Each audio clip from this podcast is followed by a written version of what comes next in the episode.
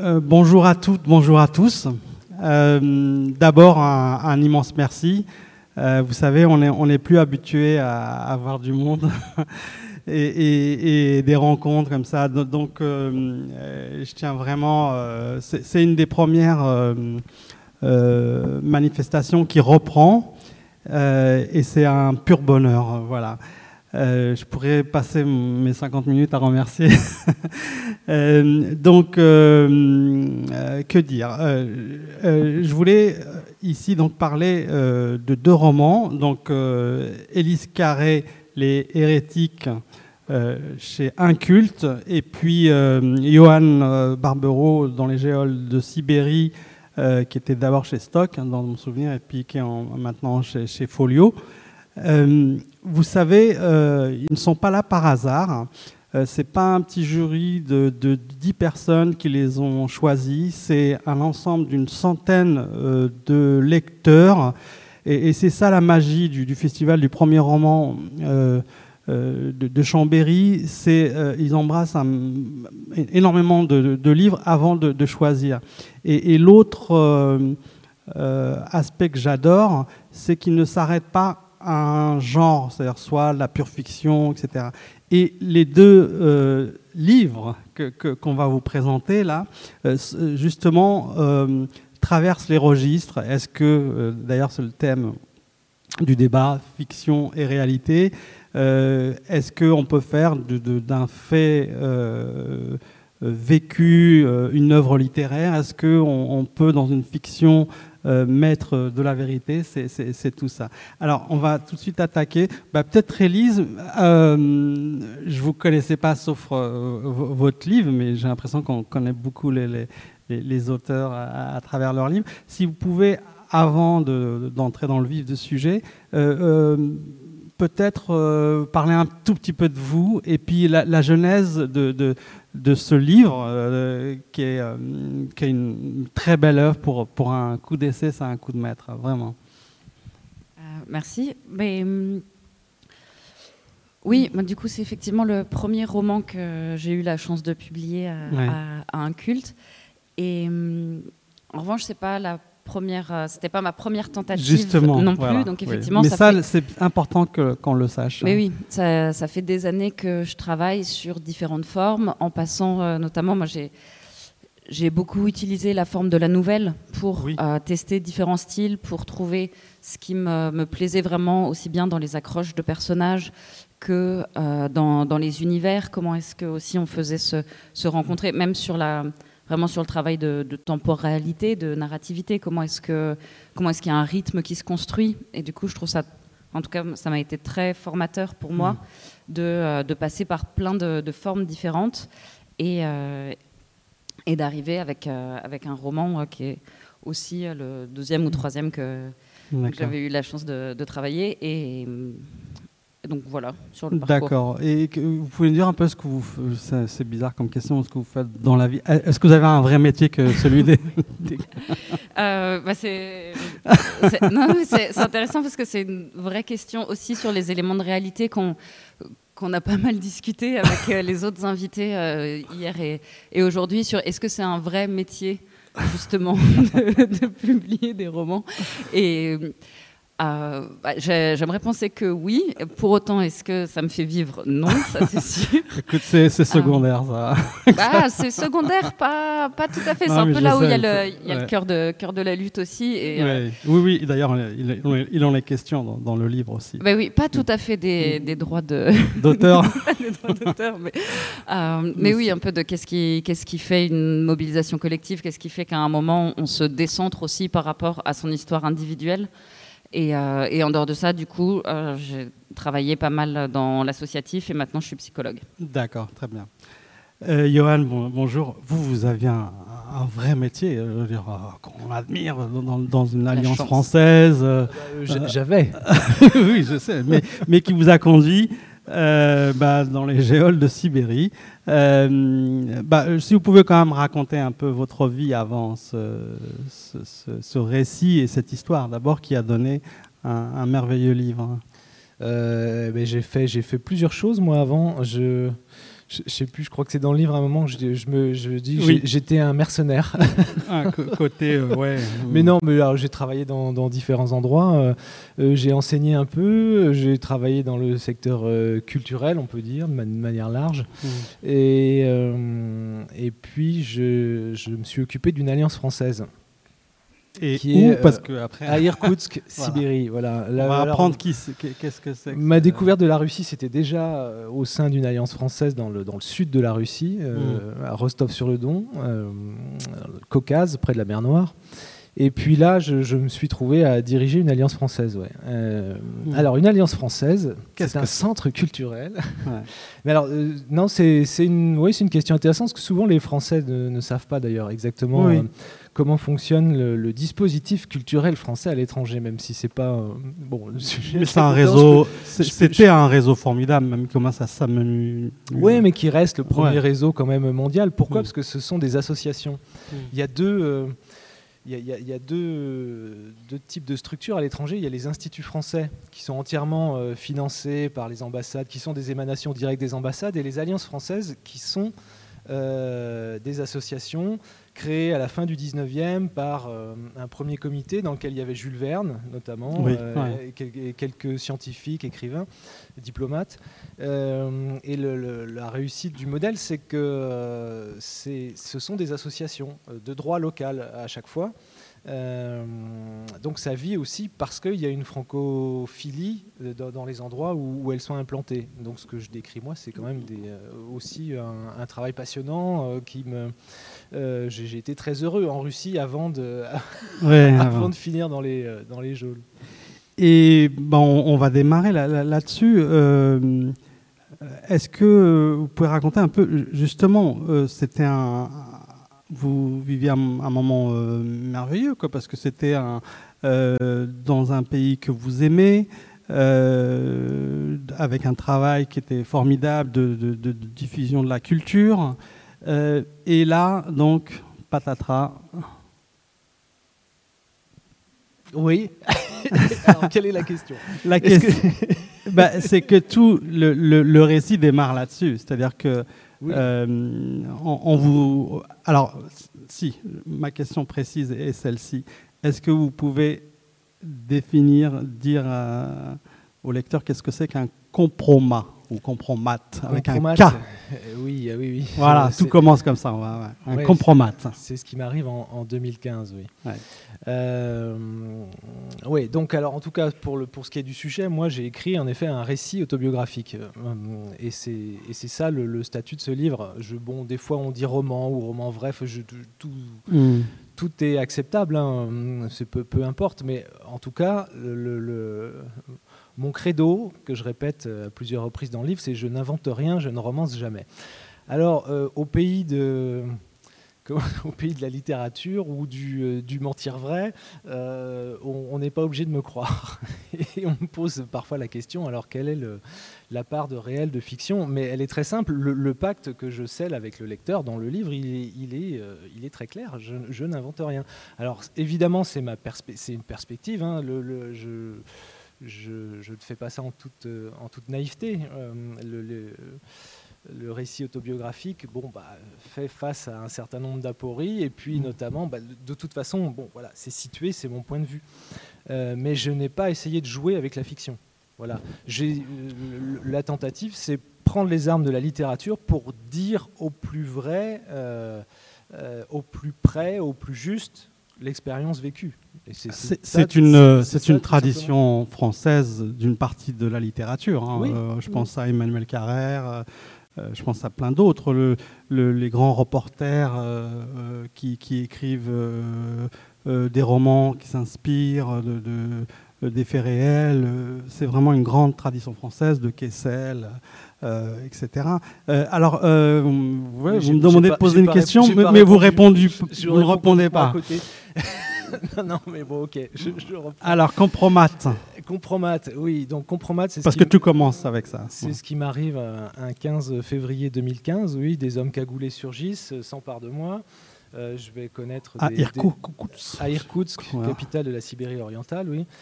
Et euh, voilà, je vais vivre des moments difficiles. Et bon, très rapidement, je suis accusé de diffusion de documents pédopornographiques. Voilà, c'est ça le réel que je me prends en pleine figure. Et puis bientôt, du, viol de ma propre fille.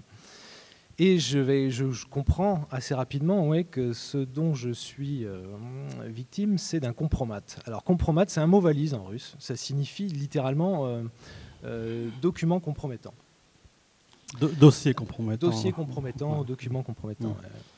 Euh, c'est un mot qui est inventé par le KGB, euh, déjà, c'est intéressant à, savoir.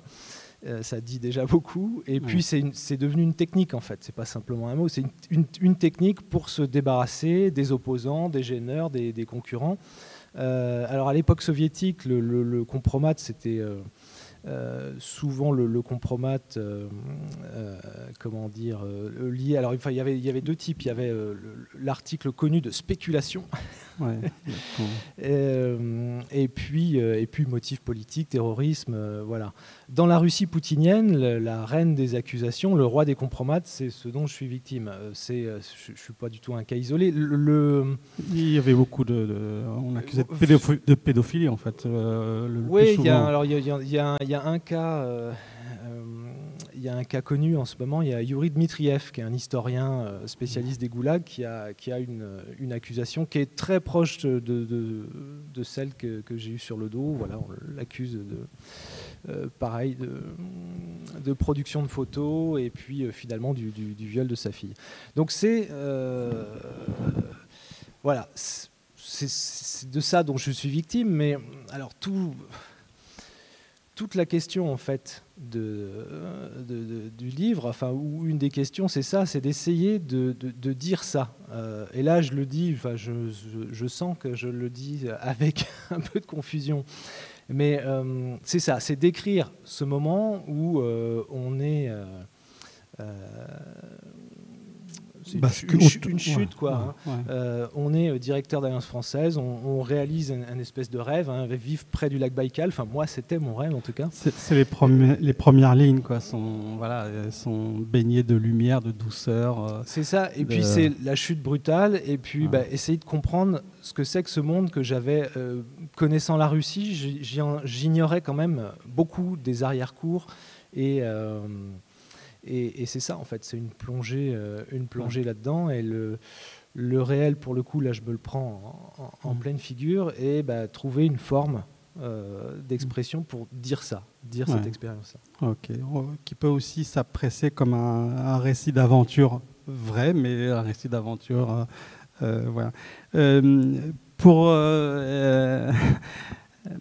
pour les hérétiques, on, pourrait penser que c'est euh, l'anti-autobiographie. Euh, euh, hein, mais dans toute autobiographie, on peut aussi voilà, mettre un peu de peut-être de, littéraire plutôt que de fiction, parce que c'est un peu plus, plus large. Hein.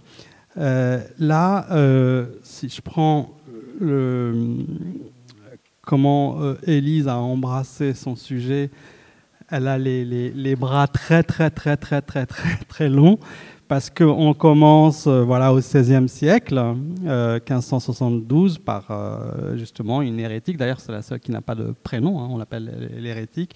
Et, puis, et puis après, on peut aller en science-fiction, puisqu'on est en, à, Moscou hein, en 2098.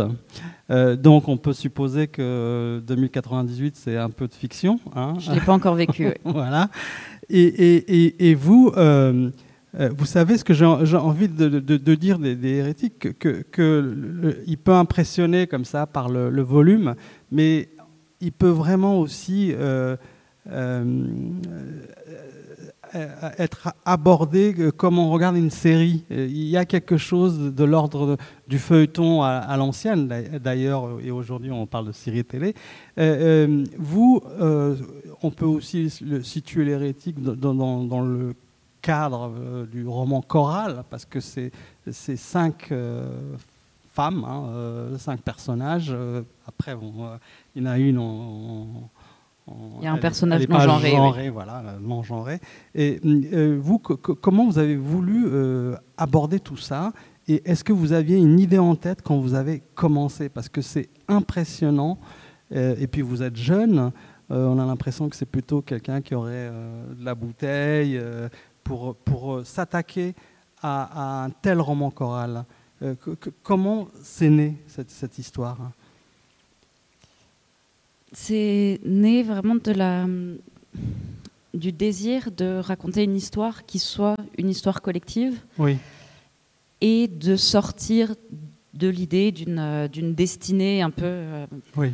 vraiment avec euh, ce, héros qui, qui, a ses différentes aventures et qui puis finalement en sort euh, magnifié mm. et d'arriver à introduire quelque chose vraiment de la répétition et du déplacement et par rapport à ce qui peut paraître insupportable, qui est en fait finalement l'histoire, le mm. fait que euh, depuis, euh, depuis euh, notamment le Moyen Âge, des personnes se battent pour essayer de faire en sorte que le monde soit différent.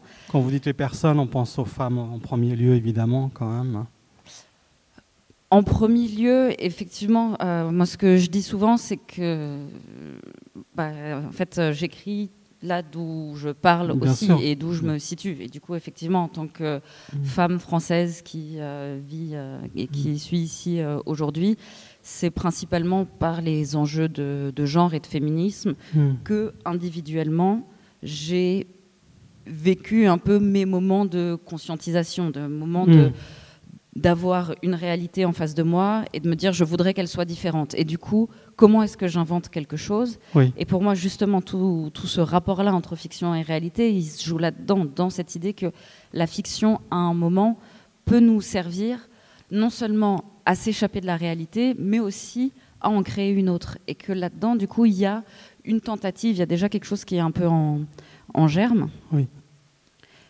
Ah, non, mais allez-y, parce qu'il y a aussi le fait que euh, vous embrassez euh, donc des, personnages euh, différents, mais aussi vous, vous pointez une époque chaque fois, un lieu, hein, ça, peut être l'Italie des, Brigades Rouges, hein, années 73 pour Federica. et, et c'est ça aussi la difficulté de l'exercice, c'est-à-dire que vous avez pris un personnage fort, mais aussi une période forte. Et en plus, il fallait les, les, les, faire euh, euh, presque comme un lien. C'est exactement ça. C'est vraiment cette notion d'écho, de résonance, de l'idée de, en fait, enfin, qu'on n'est pas seul dans l'univers. Euh, après, je ne parle pas souvent avec des extraterrestres, mais vraiment du fait qu'à partir du moment où, on se positionne et où on agit, ça a des effets bien plus larges que ce qu'on pourrait imaginer et ce qu'on a souvent tendance à penser. Et du coup, moi, ce qui me, fascinait, c'était de se dire, OK, par, justement, par cette forme et en plus par la liberté que nous donne la fiction, on peut entreapercevoir à quel point c'est crucial, jour après jour, les choix qu'on fait, les manières dont on se positionne, non seulement pour nous, mais pour des personnes dont on n'a même pas connaissance. Et euh, ce qui est un peu un, lien entre euh, vos deux euh, histoires, c'est à hauteur d'homme. Vraiment, bon, celle, de Johan, c'est clairement. on comprend mieux un pays, ses, coulisses, son côté sombre, et notamment le KGB qui, qui maintenant s'appelle le FSB, c'est ça.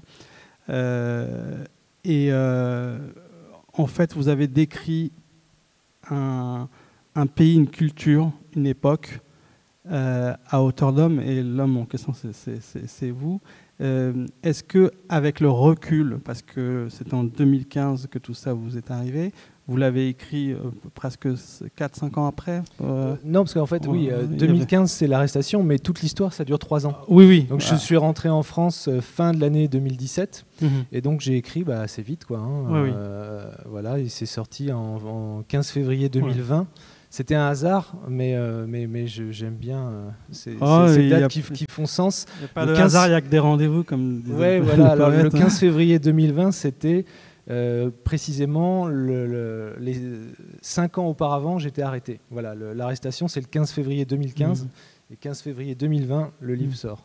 Et on parle euh, de, Russie, mais, mais, à un moment donné, vous étiez euh, en, dans un lieu français, hein, dans l'ambassade, qui est un deuxième lieu où, c'est on ne peut pas parler de prison dorée parce que c'est quand même pas pareil. Par... Si, si, moi je parle de prison dorée. alors, justement, alors d'abord sur, sur le fait que, que votre histoire décrit euh, vraiment un, euh, un régime, j'aime pas le mot régime parce que tout de suite on, associe dictatorial, mais, mais ça, ça, ça, parle d'un pays et vous découvrez le, voilà, les beaux paysages, euh, la douceur, la lumière, etc. Et puis, quand je dis patatras tout à l'heure, vous découvrez la face cachée, la face sombre. Oui, oui, c'est les deux. Il y, a, les deux dans le livre. Hein. Je je rends hommage en quelque sorte aussi à la culture russe qui m'a nourri, aux grands auteurs russes. Oui, ils sont très très présents dans, euh, votre. Euh, voilà, chaque euh, chapitre commence par la citation d'un auteur ou d'une chanson ou, d'un film d'ailleurs. Et, ça, fait un, chemin comme ça pour, bah, pour dire la Russie aussi. Ô, mer glorieuse, ô Baïkal sacré. Il est un chant célèbre dans toute la Russie qui dit les pensées d'un fugitif. Il a échappé aux balles, il a échappé aux bêtes de la forêt, il vogue dans un tonneau sur un lac fabuleux. Ça commence un peu comme une dévotion païenne. Ô mer glorieuse, au Baïkal sacré. Oui, alors ça c'est une chanson qui est, très connue euh, en Russie et qui raconte mon histoire. Oui, ouais. et, donc, euh, que, que, dit votre histoire à hauteur d'homme d'un pays? Alors je sais que la question est, très très vaste. Euh, peut-être que, que dit-elle de ce que vous ne connaissiez pas? Parce que, encore une fois, euh, donc votre campagne à l'époque était russe aussi. Bon, rien n'est. Il y a un peu de. c'est pas clair du jeu qu'elle aurait pu jouer. Qu'est-ce que ça dit? Euh, bah, tout est dit dans le livre. non, mais la, difficulté en fait de, répondre pour moi, c'est que j'ai fait ce livre justement euh, parce qu'il y a des choses qui sont peu dissibles et qu'il faut mettre dans un texte. Euh, et, c'est ça. Alors je, prendrai un, exemple, c'est le, ce que je raconte de la prison et des violences en prison. C'est quelque chose dont je n'avais pas parlé, même pas à mes proches tant que je ne l'avais pas euh, couché sur le papier. C'est ça. ça, Et ça donne une galerie de personnages extraordinaire. C'est ça, mon, rapport euh, à ce livre et qui fait que je j'ai aucun problème à en parler, à, parler de, l'histoire même hein, et des faits, c'est pas ça.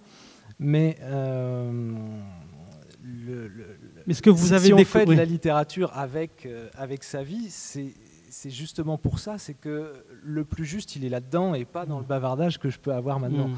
Mais euh, bon, déjà dire ça, c'est déjà un indice de, voilà, de, ma manière de faire. Mais, mais ce que je voulais, c'est-à-dire que euh, forcément, de par le métier que vous exerciez, par la fonction euh, dans laquelle vous étiez, il y avait une connaissance du monde russe, un amour, et, qui reste hein, un amour immodéré euh, de la culture, de la, de, la littérature russe, etc. Et là, vous découvriez autre chose. Est-ce que, c'était, est-ce que vous vous attendiez à ça? Parce que après tout, euh, on a lu les, grands, euh, vous en avez parlé, je crois que vous avez même vous avez fait une préface, mais c'était en 2020, une, traduction même, c'est ça? Vous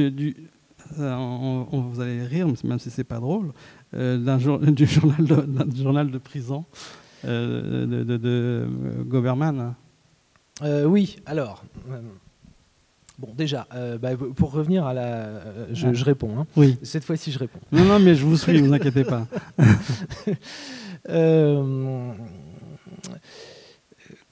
quand on a beaucoup lu, beaucoup lu sur la Russie en particulier, et eh ben finalement, on est prêt on est prêt à faire face à...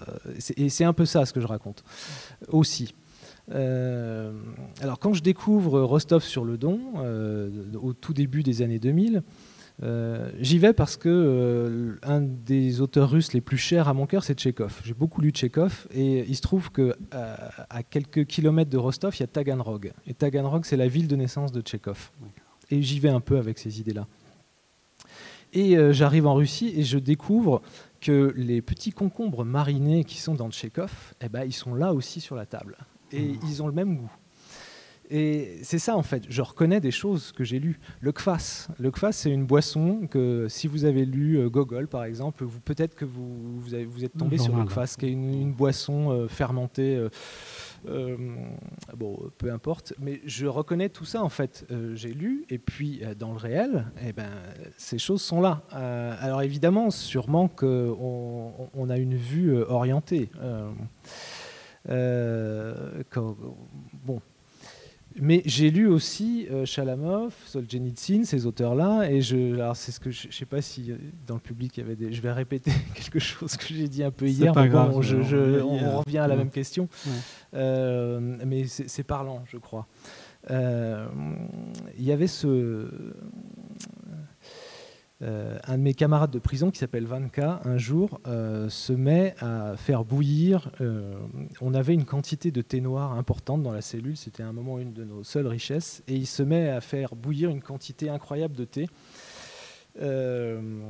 et donc ça donne un petit verre noir d'encre. Et c'est la boisson que font les prisonniers pour se mettre. C'est presque un stupéfiant, quoi. Hein. Ah. C'est tellement chargé en théine. Voilà, amer, imbuvable. Mais voilà, on, prépare ça pour se mettre un, coup, de, fouet ou pour euh, éviter de dormir. Bon, il y, a plusieurs raisons. Et hum, alors donc je le vois préparer ce truc-là. Il me dit tiens, euh, Vania, qui était mon nom de prisonnier, je, fais du tchéfir. Tu, prendras un tchéfir? Tchéfir? Ben oui, mais je connais ce mot. Il est dans Chalamov. Euh, et, et, il est décrit. Et je savais très exactement ce que c'était. Euh, et, donc j'ai fait cette expérience aussi quand même de, trouver dans les prisons russes euh, finalement des choses décrites euh, il y a très très longtemps. donc ça n'a pas bougé. Dans les prisons russes, on fabrique toujours du tchéfir. Et, j'avais ce, ces repères-là. Alors là, ça a l'air un peu anecdotique comme ça, mais si je continue là-dessus, euh, la littérature, en fait, quand on a beaucoup lu, quand on s'est confronté à la littérature, ben, je crois qu'on est très armé aussi pour faire face au pire. Et c'est ça aussi, euh, mes, euh, mes, armes, en fait, c'est ça. J'ai mis toutes mes forces intellectuelles dans, dans, des évasions que je décris, mais aussi à résister. Parce qu'en prison, quand on est accusé de, de pédophilie, hein, dans n'importe quelle prison du monde, nos chances de survie sont quand même bon, mmh. restreintes. Euh, et une des armes que j'ai, et là c'est vraiment pas, euh, oui, c'est vraiment pas le discours euh, de, posture hmm. de, l'auteur. Hein. là, non. Dans, dans ce cas-là, qu'est-ce qui reste? Et il reste en effet tout ce qu'on a lu, qui nous a formé, qui a formé le, le, corps, l'esprit, et qui fait qu'on est armé dans les geôles de Sibérie. Voilà, nous ne sommes pas, nous, euh, nous autres lecteurs, parce que moi je suis avant tout aussi un lecteur comme vous, euh, nous ne sommes pas que des Emma Bovary euh, perdus dans, des, dans des rêveries insensées, nous sommes armés. Voilà. Et je voulais revenir sur les, sur les cornichons, parce que je pense que tout, tout russophile, toute russophile a une affection, effectivement, Tchekhov, dans les traductions françaises, en tout cas, il appelle ça les, les pousses vodka. Euh, et, cette manière dont, en rencontrant du réel qu'on a déjà appréhendé par la fiction, on en est encore plus marqué. Et notamment le, personnage du père de Yulia et à ces deux accessoires qui sont la vodka et les cornichons, avec toujours voilà, cette, euh, cette manière dont ça nous marque différemment de rencontrer les choses mm. quand on les a déjà lues. Je trouve que c'est assez incroyable. Oui, oui, il y, a, y a, un formidable... Euh, euh, soutien par la littérature, hein, c'est clair. C'est-à-dire une connaissance du monde, un décryptage des sociétés, notamment dans votre roman.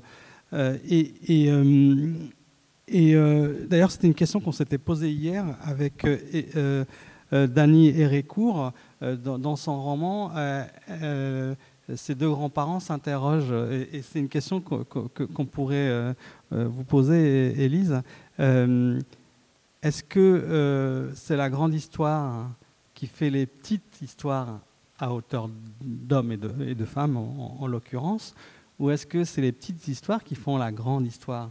Et là, en l'occurrence, vous, j'ai eu le sentiment que vous avez situé à des moments historiques un, primordiaux hein, euh, euh, ces histoires de, femmes ou pour, euh, pour Ispao, voilà, qui n'est pas genré. Oui, peut-être. Il y a peut-être des personnes qui ne l'ont pas lu dans la salle. Et donc, c'est vraiment un roman choral avec quatre histoires qui s'entrecroisent, quatre personnages qui sont quatre femmes à des moments différents de notre espace-temps qu'on peut, imaginer. Et justement, quatre, puisque en contrepoint, il y a Ispao qui est vraiment dans un dans un espace-temps imaginaire qui, euh, qui est euh, situé en dehors de, euh, de notre chronologie. Oui. voilà. Et moi, une des choses qui m'amusait justement, c'est que ça puisse être un monde qui soit un peu pensé en, en balance avec l'idée que ce soit à la fois notre avenir et, notre passé. Et évidemment, mon positionnement, il est très clair sur la petite histoire, la grande histoire. je pense que ça,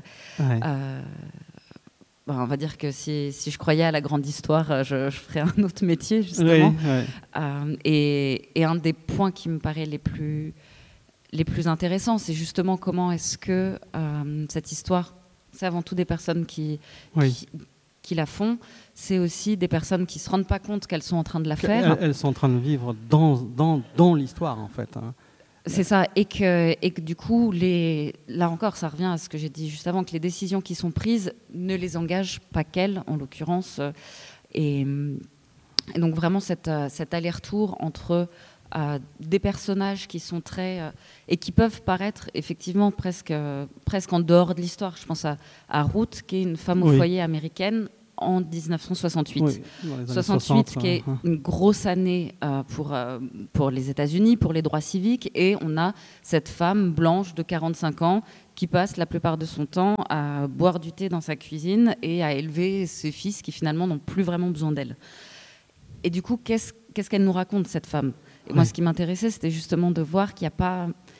Il a pas besoin qu'il y ait un personnage qui a déjà tout compris, qui est déjà au poste clé pour faire advenir l'histoire mhm. qui peut se positionner. Et justement, de voir les petits décalages chez un personnage comme, euh, comme Ruth, mhm. chez un personnage comme Yulia qui apparaît un peu euh, euh, presque sans défense, puisque c'est un personnage que je pose qui est un peu une influenceuse dans, dans l'avenir proche et une influenceuse avec tout ce qu'elle a d'atouts de sa personnalité, de sa jeunesse, de euh, mm. c'est ça, de vraiment en fait de jouer son image, en fait d'utiliser son image comme ressort narratif et commercial dans un monde qui, qui, demande ça.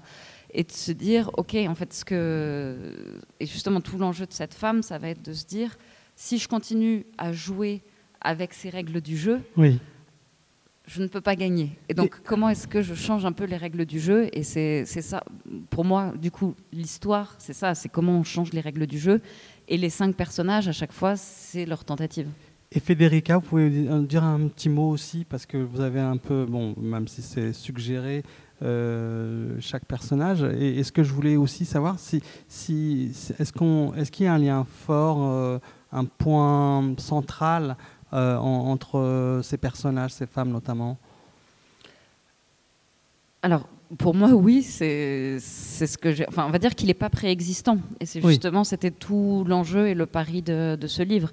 C'est de se dire des personnes qui vivent des réalités complètement différentes, qui sont traversées par des questionnements complètement différents, se retrouvent sur des points clés en fait, d'humanité. Et notamment pour Federica, un des enjeux principaux qu'elle a affrontés, c'est la question de la violence et de la lutte armée. Donc c'est années 73 hein, Oui, 72-73, c'est vraiment l'Italie des années de plomb et c'est un peu une gentille, euh, une gentille militante qui euh, communiste, qui pensait avoir euh, tout compris et faire advenir la révolution en Italie, qui se rend compte que finalement l'histoire n'a pas l'air d'aller dans cette direction-là et qui se pose la question, comme beaucoup de personnes se la sont posées en Italie à ce moment-là, Hmm. de euh, comment on continue la lutte et comment est-ce qu'on amène avec nous la population entière. Et moi, un des enjeux incroyables que je trouve avec, euh, avec cette histoire qui justement est encore tellement récente, parce que vraiment hmm.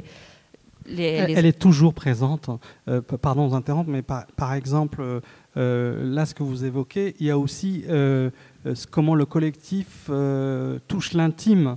Alors oui, peut-être je finis, parce que pour moi, sur, cette histoire de toujours présente, c'était vraiment de se dire que la lutte armée, notamment des brigadistes de, l'Italie mmh. des années de plomb, c'est euh, des personnes qui euh, sont euh, parfois encore en menace d'extradition, qui sont en train, pour certaines personnes, de sortir de prison, et où on a encore une sorte de non-dit sur comment est-ce qu'on gère ce trauma aussi, qui a été une violence mmh. politique, armée extrêmement forte, de gauche, dans notre histoire proche, à un moment où justement on est en train de traverser mmh. d'autres types d'attentats, puisqu'à un moment c'est ce qu'ont mmh. fait les, les, brigadistes aussi. Et pour moi, c'est aussi ce, rapport-là à comment est-ce qu'on comprend des bribes de présent en relisant des bribes de passé, et encore plus ceux qui ne sont pas encore couchés sur le papier. Hmm. Moi, j'aurais mille questions là, parce que là, ça fuse. Euh, mais, je, profite de ce que vous venez de dire pour, euh, pour euh, peut-être justement soulever un point dans, le livre de Anne. Il y a, peut-être quelque chose qui est dans votre récit qui, qui, n'est pas surligné, c'est ce, ce, traumatisme qu'a évoqué. Parce que on a le sentiment que, vous dites pas tout d'une euh, d'une douleur euh, d'une douleur inouïe. je, ne je sais pas. Oui, c'est vrai que des fois on me, on me dit ça. Je, je sais pas. J'ai essayé de le dire sans le.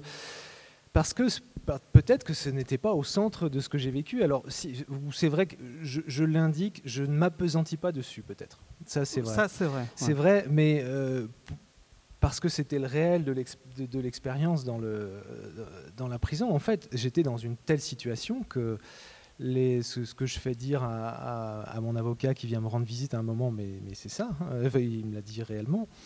Euh, ce n'est pas un endroit pour les faibles. Euh, euh, tomber et sombrer dans, une douleur, se, laisser sombrer dans un endroit comme ça, c'est c'est périr. donc c'est pour ça en fait, c'est que je n'ai pas l'occasion de me laisser aller mmh. à la douleur, en tout cas à ce moment-là. Du coup, pas un endroit pour la faiblesse, peut-être plus que pour les faibles. Comment? Peut-être plus pas un endroit pour la faiblesse que pour les faibles. Parce que justement, ce que tu décris, c'est cette distance-là Oui, oui, non, mais c'est ça. Oui, d'ailleurs, c'est ça. D'ailleurs, la phrase dans le livre, c'est bien ça. C'est pas un endroit pour les faibles. bonne lecture. mais non, mais qui, est lié en fait, c'est que mm. euh, se, laisser envahir par euh, par une douleur, c'est être faible. De fait, ça, ça pourrait être ça. Euh, mais je, l'indique, euh, euh, les, les plus terribles dans, la prison, c'est quand j'imagine ce qui peut se passer pour ma fille de 5 ans qui, qui a été où j'étais arrêté sous ses yeux. Donc oui, elle existe, mais c'est pas le cœur de mon expérience en fait, tout simplement. Non, mais on, écrit comme on vit et on écrit ce qu'on a envie de, euh, de dire aussi, parce que le, il y a une sacrée galerie de personnages où, par moment il y a un peu d'humeur, on va dire, c'est pas non plus, euh, effectivement, on s'apesantit pas. Euh, c'est juste pour, pour réagir par rapport à, ce qu'évoquait Élise, il y a un traumatisme qui, touche l'intime profondément. sur euh, dans le, personnage de Federica et, ses dilemmes. Euh, moi, ça m'a rappelé les, les, plus grands euh, livres comme Les, Justes ou, Les Mains Sales, c'est-à-dire qu'est-ce qu'on fait de son intime par rapport à un combat collectif. Tout à fait, parce que la littérature de ces années-là allait aussi avec les questionnements et les engagements de mm. ces années-là, et effectivement au plus profond de l'humanité, mm. et de se regarder et de se dire qu'est-ce que je vis, qu'est-ce que j'accepte de vivre, mm.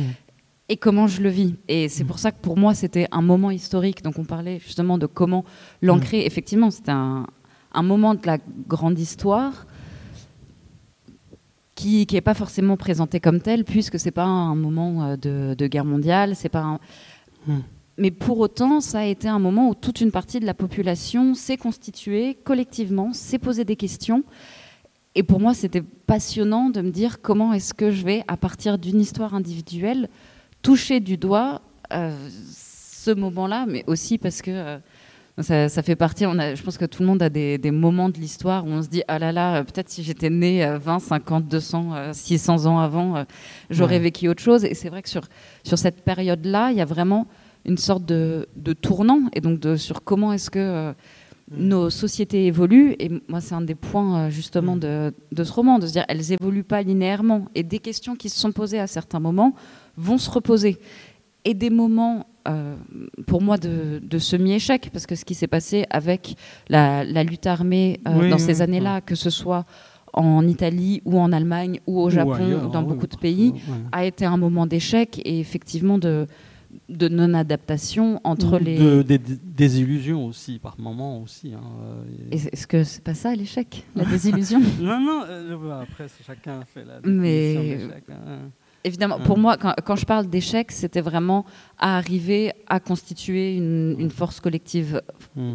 réelle. Ce qui, et c'est pour ça notamment que moi je suis partie sur l'Italie plutôt que l'Allemagne aussi parce que du coup euh, l'hérétique était déjà plus en Alsace qu'en Allemagne. Mm. Moi c'est là où j'ai des attachements par ailleurs.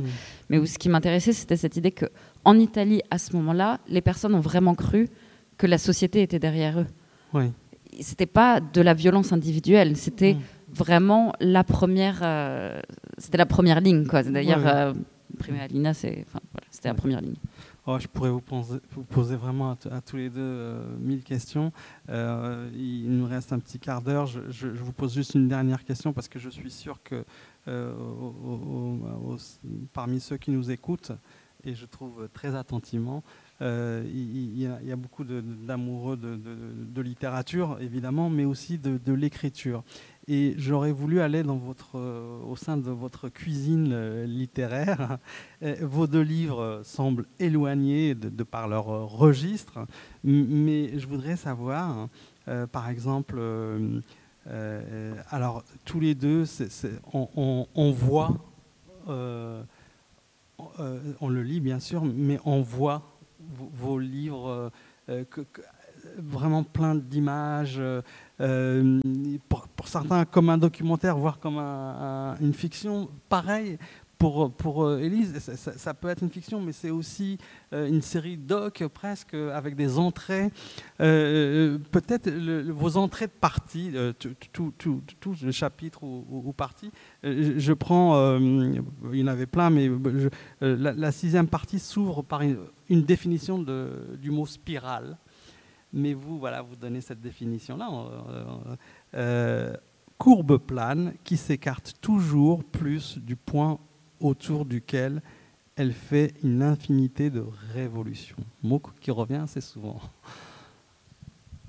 Oui, moi j'aime beaucoup le, terme de révolution justement parce qu'il a plusieurs sens et, euh, et qui a cette, cette capacité à, à refaire, à, à tourner sur soi-même en se désaxant quand même, euh, quand même un petit peu.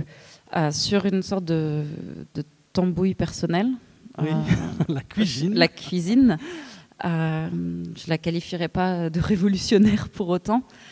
Oh, Elle vous ressemble, c'est ce qui compte. Bah, et je pense que c'est ça, c'est que chaque personne à un moment trouve sa manière de, de se confronter à ce, vraiment ce rapport incroyable de passer de l'imaginaire pour moi, mais qui est effectivement toujours un mélange d'imaginaire et de, et, de, et de réalité, puisque enfin, pour moi, c'est un peu comme Loulipo qui disait que la, de, de, la contrainte naît la créativité. Oui, exactement. C'est aussi du réel que naît la fiction. C'est-à-dire qu'il n'y a pas de point d'accroche mm. à aucun moment.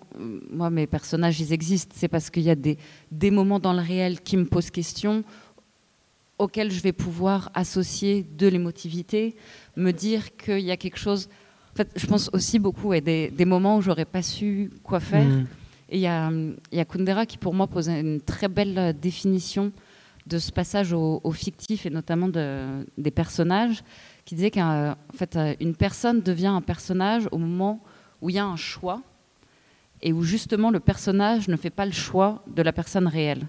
Et moi, je sais que dans mon travail de personnage, il y a souvent, c'est un peu Johan parlait de mots valises. Moi, j'ai beaucoup de personnages valises et qui vont avoir des bouts qui m'ont marqué de moments, de personnes réelles rencontrées, de situations que je vais décaler en me disant et si à ce moment-là, il s'était passé un peu euh, des, univers parallèles que je m'amuse à créer euh, justement dans mes romans. D'accord, merci infiniment. Johan, vous aussi, c'est euh, très travaillé vos, ouvertures de chapitres parce que c'est aussi comme un, hommage aussi à la littérature qui, vous a nourri et, d'une certaine manière sauvé à, des moments où on, pouvait désespérer. Et, on peut lire d'ailleurs juste oui. Le début de chapitre, ça, fait. Ah oui, je, je ça, fait. Ça, fait un petit livre dans le livre. Mais c'est vrai, c'est fait comme ça. C'est un, chemin. Euh, oui. La prison dorée, euh, etc. Non, et en plus, avec une, référence euh, chaque fois. vous, quelle a été votre cuisine littéraire? Est-ce que ça, a été. Vous êtes. Est-ce que vous aviez pris des notes? Est-ce que vous vous êtes isolé? Puis pour vous souvenir de tout ce qui s'est passé Parce que quand on vit ce que vous avez vécu, on n'imagine pas, euh, on vous imagine pas de prendre euh, sur le moment des notes. C'est un peu compliqué. On euh. Comment ça s'est passé Alors déjà, juste sur la réponse générale, je pense pas mmh. qu'on fasse des choses très différentes hein, finalement. Mmh. On, enfin, on, a, des modalités différentes. Oui, moi c'est une histoire vécue, mais bon, finalement, on, en est toujours à à projeter, alors moi, un espèce de double de papier dans le théâtre du livre. Bon, bah, c'est toujours le théâtre du livre, de toute façon. Oui, euh, tout à fait.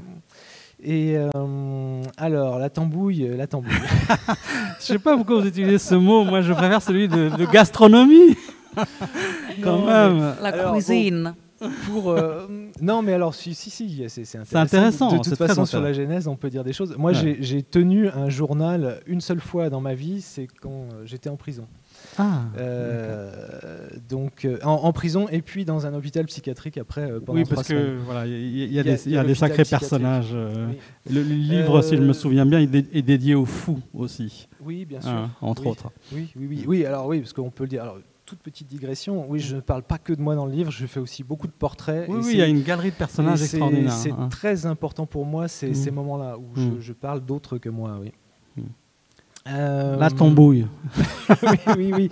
Alors bah donc j'ai écrit, c'est la seule fois de ma vie où j'ai écrit, euh, j'ai écrit un, ouais, une espèce de journal euh, dans lequel je, je projetais. Oui, c'était complètement anarchique. J'essayais de, comprendre déjà ce qui se passait. Il y avait un côté un peu analytique, c'était mon côté philosophe. Euh, j'ai une formation en philosophie. Oui, oui. Euh, euh, et puis, il y avait aussi quelque chose de simplement cathartique. Bon, mais alors, ça m'a servi, en fait, ce matériau-là m'a servi, puisque ça m'a permis de me remettre, en fait, dans, des états. Ah. et sinon, alors, bah avant ce livre, moi j'écrivais depuis longtemps. J'avais euh, j'avais une valise pleine de non mais aussi euh, pour moi ah, j'aurais fini par écrire un livre sur la mmh. Russie mais qui aurait mmh. été très différent. Mmh. Euh, et j'avais chez moi une valise remplie de, de, manuscrits en fait. Alors là de, notes, de cahiers, de tentatives, de débuts que j'écrivais depuis toujours. J'avais aussi plein de choses sur, sur mon ordinateur et tout ça a été saisi et a été détruit. Alors pour ce qui est de, des manuscrits, ça a été détruit. Je le dis un tout petit peu à la, fin, du livre. Et puis bah, tout, tout, ce qui est ma vie numérique a été et en ce moment euh, au, au, siège du, du, FSB de la police d'Irkoutsk. je pense pas qu'ils me le rendront un jour. Et ça, a très certainement été détruit euh, de toute façon. Euh, c'est une chance, un peu comme la valise d'Hemingway. C'est un oui, moment, tous ces premiers textes qui de toute façon étaient... Pour, pour, pour, le festival, là, on, on, nous a posé quelques questions sur quel est le livre essentiel pour nous, euh, quelle est la, première chose que vous ayez euh, écrite. Euh, bah, moi, ma réponse, c'est je j'ai une chance, c'est de n'avoir aucune casserole derrière moi puisque mhm. tout a été détruit. Mais il peut, euh, faire un compromat, hein, vous savez.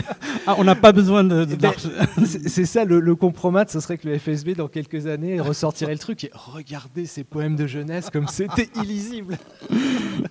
Mais, euh, mais non, mais alors plus sérieusement quand même, c'est vrai que cette espèce de tabula rasa là, mm. c'était aussi une manière de, de repartir, de me de me débarrasser aussi d'inhibition en fait. Parce que mm. si je, si j'avais rien euh, vraiment euh, euh, écrit ou montré en tout cas de, depuis longtemps c'est sans doute que j'étais un peu que j'avais cette inhibition bête qu'on est beaucoup à avoir que, hein, que, tous les amoureux de, l'écriture on, sacralise c'est ça. on a trop lu on a cette mm. espèce de vision sacrée de écrivons nous allons écrire tout de suite la légende des siècles ou rien. Et bon voilà donc il faut se débarrasser en fait de, ces, de, ah. ça. Et finalement, bah, voilà, cette expérience-là m'a permis peut-être de me débarrasser de, hmm. de certaines choses. Je regarde le temps qui, passe. Attention, quelque chose va exploser dans 5 minutes.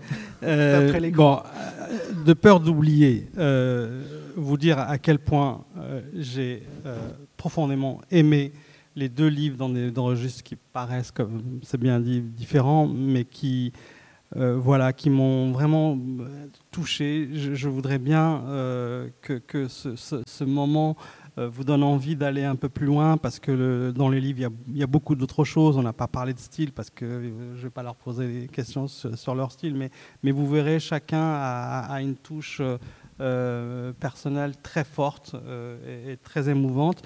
tout à l'heure, une fois que c'est terminé, ils pourront vous dédicacer euh, leur, chacun euh, leur livre. Euh, qu'est-ce que je voulais dire que je ne veux pas oublier? Et là, donc, bon, si vous avez des questions ou soit des choses que vous souhaitez qu'il développe, soit même une remarque, hein, si vous avez envie. voilà, donc c'est toujours difficile la première question, mais allez-y. Sinon, je continue. Hein. Ah, merci, bravo là-bas. Alors, je sais que vous n'avez pas le droit de toucher le micro, donc je ne sais pas comment vous faites. ah, elle va se déplacer. Super. Ça, c'est quelqu'un de motivé. Bah, on peut l'applaudir parce que c'est toujours difficile la première fois. Faut que je passe devant? Ah non. Euh, alors, premièrement, j'ai pas encore. Euh, c'est une question pour Johan Barbero. Donc je n'ai pas encore lu le roman. Vous êtes pardonné. Et, vous allez lire surtout. Euh, alors, ce que je voulais vous demander, enfin, ça m'a beaucoup intéressé que vous disiez, vous parliez de votre référence à la littérature euh, russe. Et euh, moi, ça m'a inspiré que vous en faites peut-être euh, maintenant un peu partie, et que vous étiez très proche et que vous aimiez beaucoup la Russie, et que vous avez fait l'expérience douloureuse de la Russie. Mais en même temps, vous pouvez écrire des choses sur des questions que d'autres auteurs que vous aimez ont écrit. Alors, je voudrais savoir si vous vous sentez euh, un peu entré dans la littérature, ou si au contraire, vous vous sentez trahi par la Russie à travers ce qu'on vous a fait subir, et comment vous l'aimez aujourd'hui. Oui, oui, non, mais très bonne question. Euh, ben je, dis parfois, oui, que ni Tchekhov, ni Pushkin, ni Bulgakov ne sont responsables de ce qui m'est arrivé.